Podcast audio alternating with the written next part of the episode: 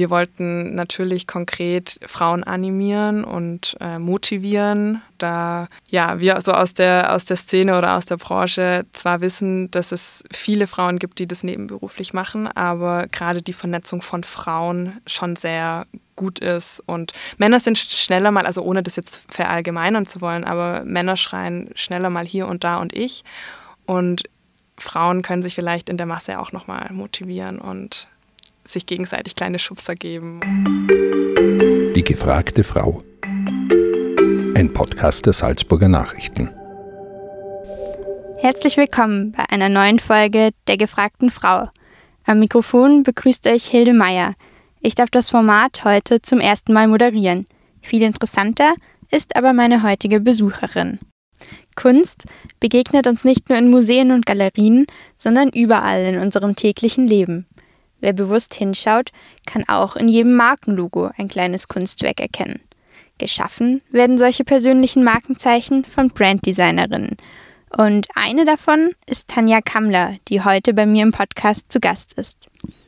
Die Wahlsalzburgerin arbeitet zudem als Illustratorin und teilt in ihrem Podcast Zeichenstammtisch nicht nur ihre Leidenschaft fürs Zeichnen, sondern auch nützliche Tipps zum kreativen Arbeiten.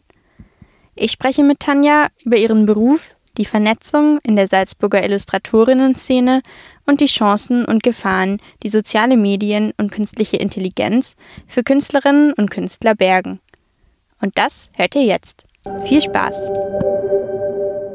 Danke, Tanja, dass du es heute hergeschafft hast. Ich freue mich sehr, dass du bei mir in der Folge dabei bist. Ich freue mich auch sehr. Es war wirklich eine Ehre, als ich die, also die Anfrage in meinem Postfach gefunden habe. genau, ähm, du hast ja auch einen total interessanten Beruf. Du bist nämlich nicht nur Branddesignerin, sondern auch Illustratorin. Mhm. Was fasziniert dich denn so an dem Beruf? Mhm. Also speziell an der Illustration ist es wirklich, dass es ein Medium ist, ein Weg, ein Werkzeug, was die Macht hat, eigentlich viel mehr und ohne Worte zu funktionieren. Es braucht keine Sprache, es versteht jeder und es kann damit eigentlich ganz viel auslösen. Wann hast du denn angefangen, so kreativ zu arbeiten? Oder wie bist du drauf gekommen? Ja, also kreativ war ich schon immer. Ich glaube, das ist äh, bei ganz vielen, die irgendwie in der kreativen Dienstleistung äh, landen, tatsächlich so. Aber ja, das Medium hat sich geändert. Ich wollte ganz früher Modedesignerin werden, wirklich die nächste Coco Chanel. Und von dem her hat sich das dann entwickelt, nach und nach, dass ich die Illustration erst nebenberuflich gemacht habe, als Hobby, ähm, als Ausgleich zu meinem damals noch ähm, ja, sehr strategischen Agenturjob. Und das hat sich dann nach und nach aufgebaut und ist immer mehr geworden. Also mit der Mode ist es nichts geworden. Nein, ich bin auch tatsächlich durch die erste Prüfung beim Nähen direkt mal durchgerasselt. Also das Nähen war nicht mein Ding. Ja. Mhm. Aber die Modedesigns auf dem Papier können. Die haben funktioniert. genau. Genau. Ähm, wegen der ganzen Kreativität, du musst ja wahrscheinlich oft auf Knopfdruck eigentlich auch kreativ sein, wenn du jetzt für Kunden oder Kundinnen irgendwas designen musst. Mhm. Hast du da auch manchmal Blockaden oder fällt dir das total leicht? Boah, also ich glaube, Kreativblockaden gehören zu gehören immer dazu. Ich glaube, das kennt auch jeder. Es gibt verschiedene Möglichkeiten, damit umzugehen. Und meine ist meistens, dass ich rausgehe in die Natur, frische Luft schnapp, den Kopf frei kriegen und wirklich an was anderes zu denken. Für einen kurzen Zeitraum oder einfach den Platz auch zu wechseln. Also meistens ist es so, dass in den eigenen vier Wänden oder im Büro man doch immer tagtäglich mit dem Gleichen umgeben ist und andere Einflüsse und andere Inspirationen führen dann meistens dazu, dass die Blockaden sich dann relativ schnell auch wieder lösen, ja. Hast du spezielle Sachen, die dich inspirieren bei deiner Arbeit? Mm, also ganz großer Teil ist auf jeden Fall ähm, alles, was draußen passiert. Also ich glaube, gerade in Salzburg ist man ja hier auch gesegnet mit einer wunderschönen Naturwelt drumherum. Ich bin viel in den Bergen, viel im Wald, viel mit meiner Hündin Frieda und auch unterwegs, bei jedem Wetter tatsächlich, denn ja, jede Jahreszeit und jedes Wetter hat so die schönen Seiten. Und das inspiriert mich sehr, mhm. ja. Du hast ja vorhin schon gesagt, dass du früher mal in einer Agentur auch gearbeitet hast. Jetzt bist du ja selbstständig unterwegs. Mhm. Ist es denn schwierig, sich da zu etablieren oder wie ist es so, jetzt auf mhm. sich allein gestellt zu sein? Ja, tatsächlich habe ich eben schon als ich in, also in der Agenturlandschaft in Salzburg unterwegs war, auch immer schon nebenberuflich ähm, gearbeitet und habe da auch sehr früh angefangen, die sozialen Medien zu nutzen, um meine Arbeit zu präsentieren. Gerade insbesondere die Illustration, der einfach Platz und Raum zu geben, ähm, von einer großen Masse gesehen zu werden. Da war gerade Instagram mein Kanal und dementsprechend war dann dieser Schritt auch in die Selbstständigkeit gar nicht mehr so weit, weil mein großer Vorteil war, dass ich schon eine gewisse Art von Reichweite, Community hatte und die einfach dann gleich von Anfang an mitgenommen habe. Ja. Das mal das eine, aber natürlich ähm, so persönlich war es natürlich ein Riesenschritt. Also da ging mir natürlich erstmal so ein bisschen die Düse, sage ich mal, aber ich habe es bisher keine Sekunde bereut. Wie sieht denn so die Szene in der Branche in Salzburg aus? Wenn man sich da jetzt nicht auskennt, gibt es viele, die als Illustratorinnen hm. arbeiten? Oder? Ja, man glaubt es nicht tatsächlich. Ähm, ja, also wir haben ja auch, ich mit der Jill Goritschnik, die Illustration Lady Salzburg. Das ist ein Konzept, das kommt ursprünglich aus Wien. Ähm, das haben Florin Glück und Janina Kapczynski äh, gegründet und wir haben das in Salzburg etabliert. Und als wir angefangen haben, dachte ich, ja, wer soll da großartig kommen? Ne? Also ich kannte mich, ich kannte vielleicht noch eine Handvoll anderer Illustratorinnen in Salzburg. Aber drei Jahre später, und wir sind mittlerweile über 40, die das mehr oder weniger professionell, also professionell machen es alle, aber hauptberuflich, nebenberuflich machen. Und das ist wirklich eine riesige Bandbreite an unterschiedlichen Stilen, unterschiedlichen Frauen und Männern, die da sehr toll und kreativ unterwegs sind. Herrscht da dann auch Konkurrenz? Also ich persönlich sehe das eher als Stärke, dass wir uns austauschen, denn was in der Branche schon noch stattfindet, ist ein ähm, Preisdrücken ähm, auf und fehlende Wertschätzung teilweise. Und die einzige Möglichkeit, die wir als Illustrator oder eine Möglichkeit, die wir als Illustratorinnen haben, ist, uns gegenseitig auszutauschen. Denn klar ist, es wird immer jemanden geben, der dein Angebot günstiger anbietet, aber indem wir uns absprechen, ähm, haben wir die Stärke, dass wir uns da ein bisschen ja, besser positionieren können. Deswegen würde ich das tatsächlich eher als Vorteil sehen, dass wir uns austauschen. Und genau dafür äh, sind dann ja die Illustration Ladies wahrscheinlich auch da. Mhm. Jetzt ist es ja bewusst auf Ladies im Titel ausgelegt. Sind es auch nur Frauen? Und wenn ja, warum? Es sind nicht nur Frauen, also mittlerweile sind wir auch, trauen sich die, traut sich der ein oder andere Mann auch zu uns. Aber wir wollten natürlich konkret Frauen animieren und äh, motivieren am Anfang, da ja, wir so aus der, aus der Szene oder aus der Branche zwar wissen, dass es viele Frauen gibt, die das nebenberuflich machen, aber gerade die Vernetzung von Frauen schon sehr gut ist. Und Männer sind schneller mal, also ohne das jetzt verallgemeinern zu wollen, aber Männer schreien schneller mal hier und da und ich. Und Frauen können sich vielleicht in der Masse auch nochmal motivieren und sich gegenseitig kleine Schubser geben und sich wirklich trauen, rauszugehen. Mhm. Also so ein Safe Space genau. kreieren ein ja, bisschen. Voll. Was aber nicht heißt, dass eben Männer nicht willkommen sind, absolut. Also ich glaube, gerade das macht es dann auch aus, da in Austausch zu gehen. Wir haben einmal im Monat treffen wir uns, wirklich um diese Regelmäßigkeit zu haben. Teilweise haben wir Mottos, zu denen wir illustrieren, ähm, sei es jetzt der Weltfrauentag beispielsweise, der ja jetzt ähm, war oder wir haben ein gewisses Thema, was wir diskutieren oder wo wir auch mal die ein oder andere Expertin oder den Experten einladen, gerade Social Media für Kreative oder solche Sachen, die halt alle betreffen und versuchen da wirklich monatlich ein neues, anderes Thema mitzubringen. Ja. Du hast jetzt schon öfter Social Media angesprochen und auch, wie wichtig es für dich ist. Stellt Social Media oder das Internet generell auch irgendwie eine Gefahr da, wenn man seine Kunst da präsentiert, weil es sich ja eigentlich jeder runterziehen kann, theoretisch? Ja, ich glaube, also die Gefahr hat man immer. Ähm, Social Media hat, äh, ist Fluch und Segen gleichzeitig, hat Schattenseiten und ähm, ja, helle Seiten und ich versuche mich auf die hellen Seiten zu fokussieren. Aber natürlich kommt es vor, dass Sachen ähm, ja, mal kopiert werden oder runtergezogen werden. Aber wenn wir uns ehrlich sind, wird, werden auch die wenigstens das Rad neu erfinden. Und gerade indem ich meine Sachen präsentiere und zeige, schaffe ich es ja, dass mein Stil eventuell so etabliert wird, dass er vielleicht unkopierbar ist.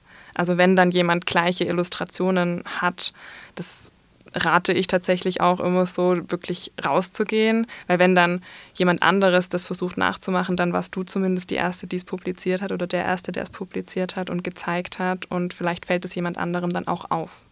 Also eher als Chance. Proaktiv tatsächlich, ja.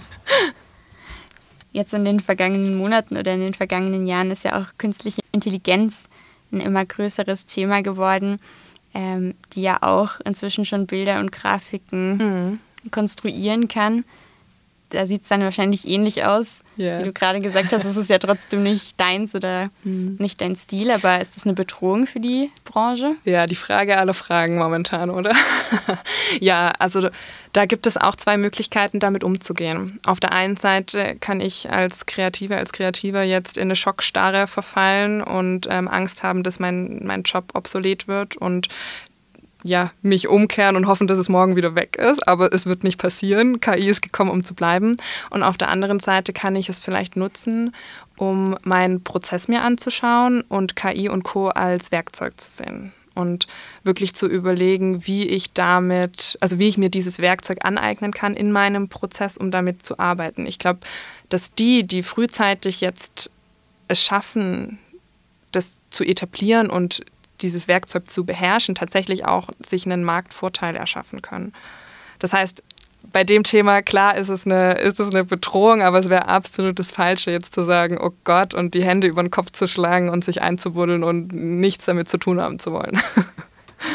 Hast du in dem äh, Bereich auch selber schon Erfahrung gesammelt? Ja, also natürlich, man, ich glaube, man muss sich damit jetzt auseinandersetzen. Ähm, Midjourney zum Beispiel ist ja, so ein, ist ja so ein Tool, wo man jetzt wirklich Bilder ähm, erstellen lassen kann. Man muss jetzt nur eben schauen oder man darf schauen, wie man das in, in seine Arbeit mit einfließen lassen kann. Vielleicht als Grundlage, ähm, um damit weiterzuarbeiten oder wie man es für sich nutzt. Genau. Ich glaube aber auch, dass dadurch in Zukunft noch viel wichtiger wird, die eigene Persönlichkeit zu zeigen und das Erlebnis mit Illustrator, Illustratorin oder auch Designer, Designerin, ähm, also dieses Zwischenmenschliche. Ich glaube, das wird immer wichtiger und auch für den Kunden tatsächlich dann das, was vielleicht den ausschlaggebenden, die Entscheidung bestimmt, mit wem arbeite ich jetzt. Du musst dich auf Kunden ja wahrscheinlich auch total individuell einstellen, natürlich. Ähm, wie machst du das denn? Also wie lernst du die Kunden so kennen, dass du dann vielleicht auch so ein Branding passgenau erstellen kannst? Branding ist natürlich ein Thema, was ganz individuell an den Kunden angepasst werden muss. Deswegen habe ich da sehr intensive Kick-Offs die dauern zwei bis vier Stunden teilweise, wo es wirklich um das Kennenlernen geht. Wir schauen uns an, wie ist die Positionierung, welche Werte möchtest du kommunizieren, wie bist du als Person, wie sind deine Kunden, wie ist deine Wunschzielgruppe und was davon kommunizieren wir. Und Branding hat ja dann die Stärke, genau das ins Visuelle zu verpacken, sodass binnen Sekunden im besten Fall sich jemand angesprochen fühlt, der zu deiner Zielgruppe gehört. Genau, das ist, das ist der Prozess dahinter. Bist du also gut darin, Leute gleich irgendwie einschätzen zu können? Ich glaube schon, dass ich eine gewisse empathische Ader habe, aber da geht es auch viel um Tools und Techniken, also Frage, Antwort, ähm, verschiedene ja, Methodiken, wie man auch so Menschen, die vielleicht nicht auf den Knopf drückt, die halbe Lebensgeschichte erzählen wollen und was auch nicht im Branding nicht unbedingt förderlich ist, sondern es geht darum, die richtigen Antworten zu bekommen. Und da gibt es verschiedene Methodiken, wie man da vorgehen kann. Wer sind denn dann deine Kunden? Also, wie kann man sich das vorstellen? Wer lässt sich so ein Branding machen? Sind das eher große Firmen oder kleine Selbstständige? Mhm. Ja, in der Agenturlandschaft durfte ich ja für große und noch größere äh, Konzerne oft arbeiten. Und was ich aber dann in der Selbstständigkeit für mich festgestellt habe, ist, dass ähm, die Magie bei mir dann ja mit kleinen Unternehmen oder einzelnen Selbstständigen passiert. Ich kriege dann oft die Frage auch, ich bin ja nur Tanja, Lisa, äh, Tom, wie kann ich eine Marke sein? Aber genau das, was eigentlich die großen Marken ausmacht, die sich klar positioniert haben, Werte haben, das sollten, sollte eigentlich jeder machen. Tatsächlich sich, sich das einmal bewusst zu werden, sich klar zu positionieren, denn so kann man sich vom Wettbewerb abheben und auch aus der Masse hervorstechen. Und deswegen habe ich mich spezialisiert auf kreative Dienstleistungen, also Personen und kleine Unternehmen in dem Bereich, Fotografinnen, Videografen, Schmucklabels, Modelabels, weil das ja auch so ein bisschen mein Background ist, auch Illustratorinnen äh, berate ich hingehend dessen. Und die Illustration ist ein, ist ein Tool, was ich nutze, um Branding noch individueller und noch qualitativ hochwertiger zu machen. Ist das eher eine untypische Kombination aus den beiden Sachen? Illustration und Branding? Hm, nee, tatsächlich ist es so aus meiner Erfahrung eher untypisch, rein Illustratorin zu sein. Weil Illustration schon ein schweres Pflaster ist und die meisten sich irgendeine Art von Kombination suchen, die funktioniert. Also Fotografie und Illustration oder eben Grafikdesign und Illustration. Da gibt es schon viele, die diese Kombination wählen. Auch weil es schwierig ist, finde ich, sich auf eins zu einigen. Oder sich zu sagen, ja, ich mache jetzt nur das oder nur das. Ja. Es gibt ja inzwischen Programme wie Canva mhm. und diese ganzen. Meine liebsten Programme. diese ganzen Programme, auf denen man sich einfach ja. auch selbst sowas erstellen kann.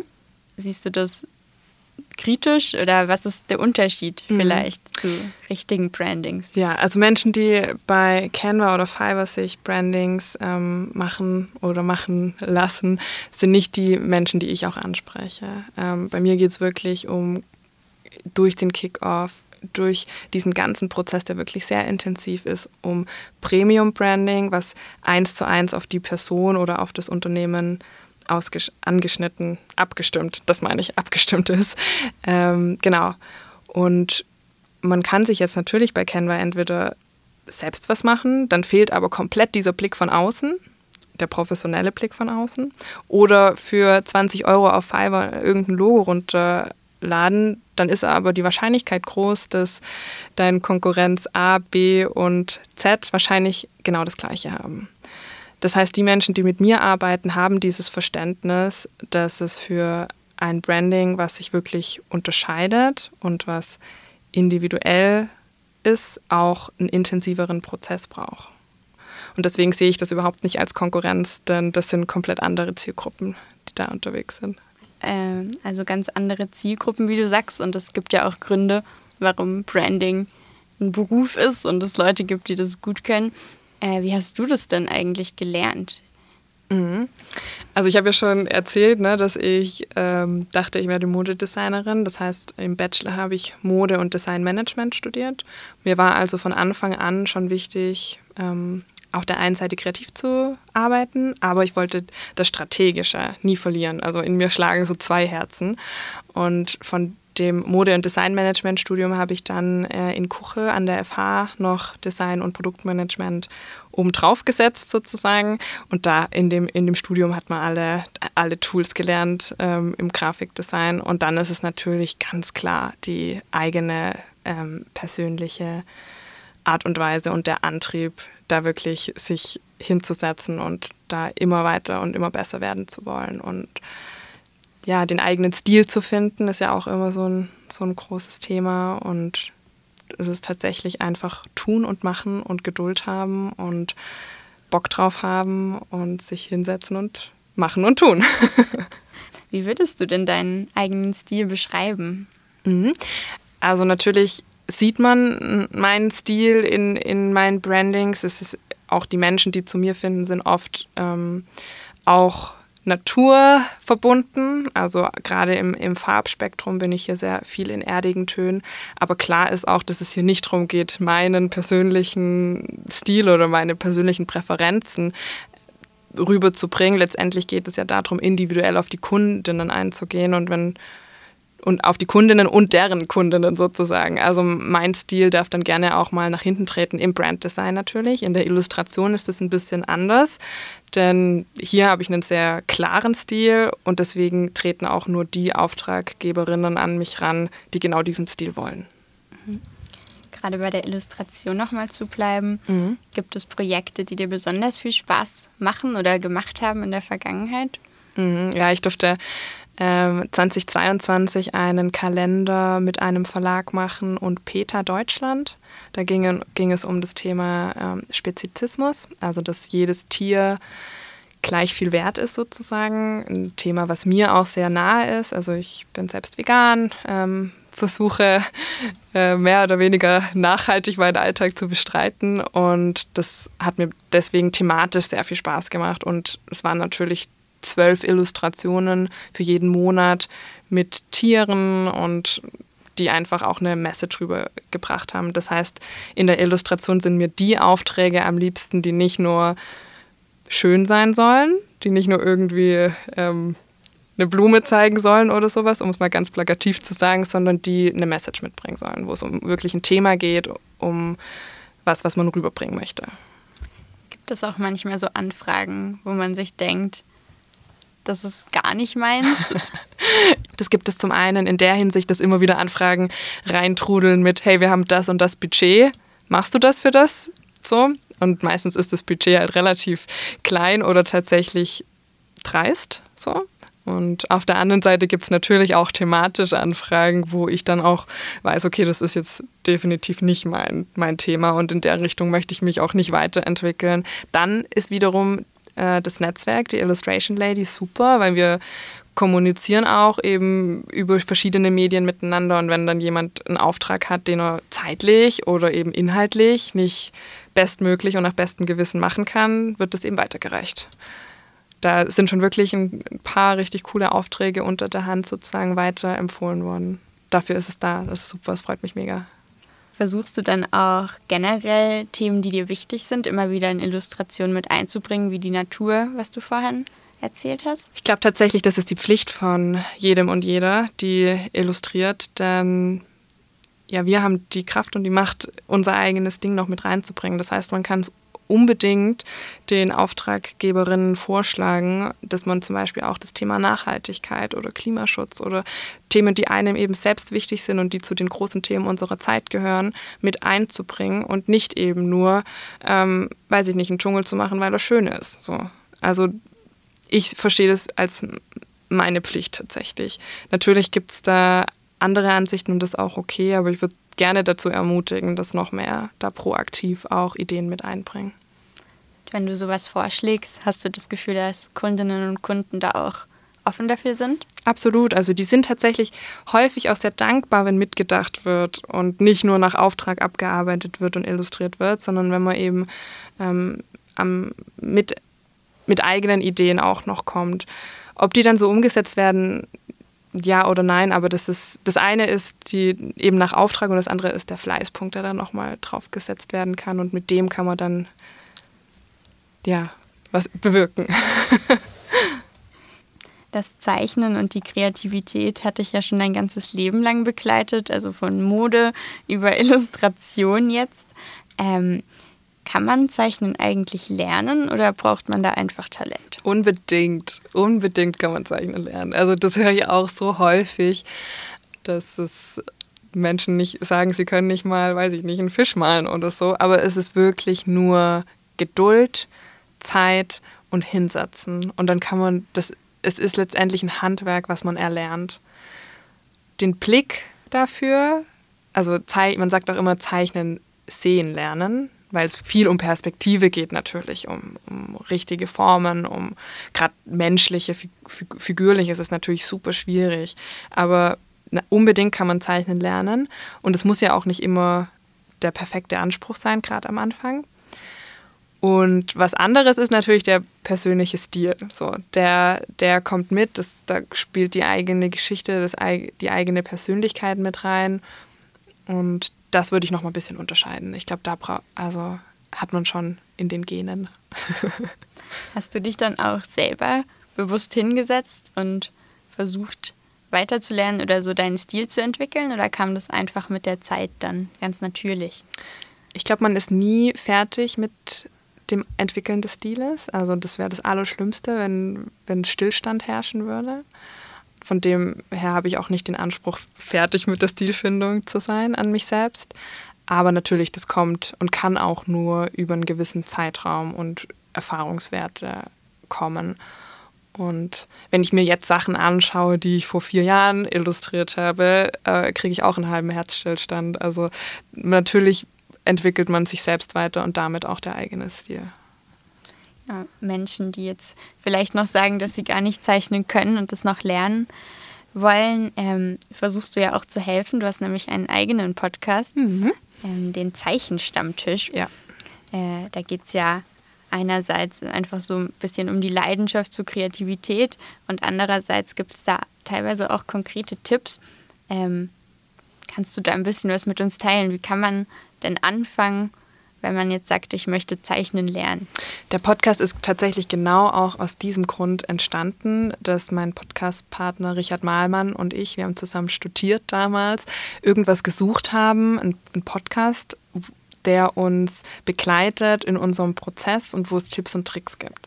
Und wir haben nichts gefunden oder wenig gefunden im deutschsprachigen Raum und genau so ist der Zeichenstammtisch entstanden und das ist auch so unsere Intention, dass wir auf der einen Seite ermutigen wollen, wirklich anzufangen und einfach drauf loszuzeichnen, denn das hören wir ganz oft, diese Angst vom weißen Papier und dieser erste Strich, der ähm, der schwierigste ist, aber man muss ja nicht gleich mit jedem Bild rausgehen. Man startet ja eigentlich damit für sich zu zeichnen und das als, als Ruhepol oder als Hobby zu sehen. Und da geht es vielleicht auch gar nicht unbedingt um Perfektion. Oder Perfektion ist eh das falsche Wort, aber darum jetzt gleich Glanzleistungen ähm, hinzulegen, sondern einfach an, mit, mit Freude und Spaß am Zeichnen. Deswegen ja, deswegen haben wir den Zeichenstammtisch äh, ins Leben gerufen. Und konkrete Tipps, ähm, Ganz simpel. Erster Tipp ist auf jeden Fall immer mit Motiven am Anfang zu starten, die relativ einfach sind, die irgendwie ähm, aus, aus Formen heraus entstehen ähm, und jetzt vielleicht nicht gleich mit, mit Menschen oder äh, Tieren, die total ähm, komplex sind. Guter Tipp ist auch, sich tatsächlich das Objekt, was man zeichnen möchte, vor sich auf den Tisch zu stellen, weil dann hat man ähm, einfach nochmal die Perspektive und kann so auch üben. Mm, ja, und ansonsten ist es einfach drauf loszeichnen. Und dann gibt es total viele spannende Bücher, Workshops, Podcasts, wo man sich noch ganz viel Wissen aneignen kann, theoretisch und dann auch natürlich praktisch in Workshops etc. Also einfach inspirieren lassen und trauen. Ja, unbedingt, unbedingt. Also trauen ist echt so das große Stichwort. Weil tatsächlich alle, also viele Illustratorinnen, die heute zu den berühmtesten äh, und erfolgreichsten der Welt zählen, das ja, also die wenigsten haben Illustration gelernt, sondern die meisten hatten ja irgendeinen anderen Hauptberuf und haben das nebenberuflich gestartet und oder einfach nur zu Hause im Kämmerchen gestartet letztendlich. Und ich glaube, das kann motivieren und jeder kann besser und richtig gut da drin werden. Das ist doch ein schönes Schlusswort. Danke für das interessante Gespräch. Ja, ich danke dir. und bei allen Zuhörerinnen und Zuhörern bedanke ich mich für das Interesse.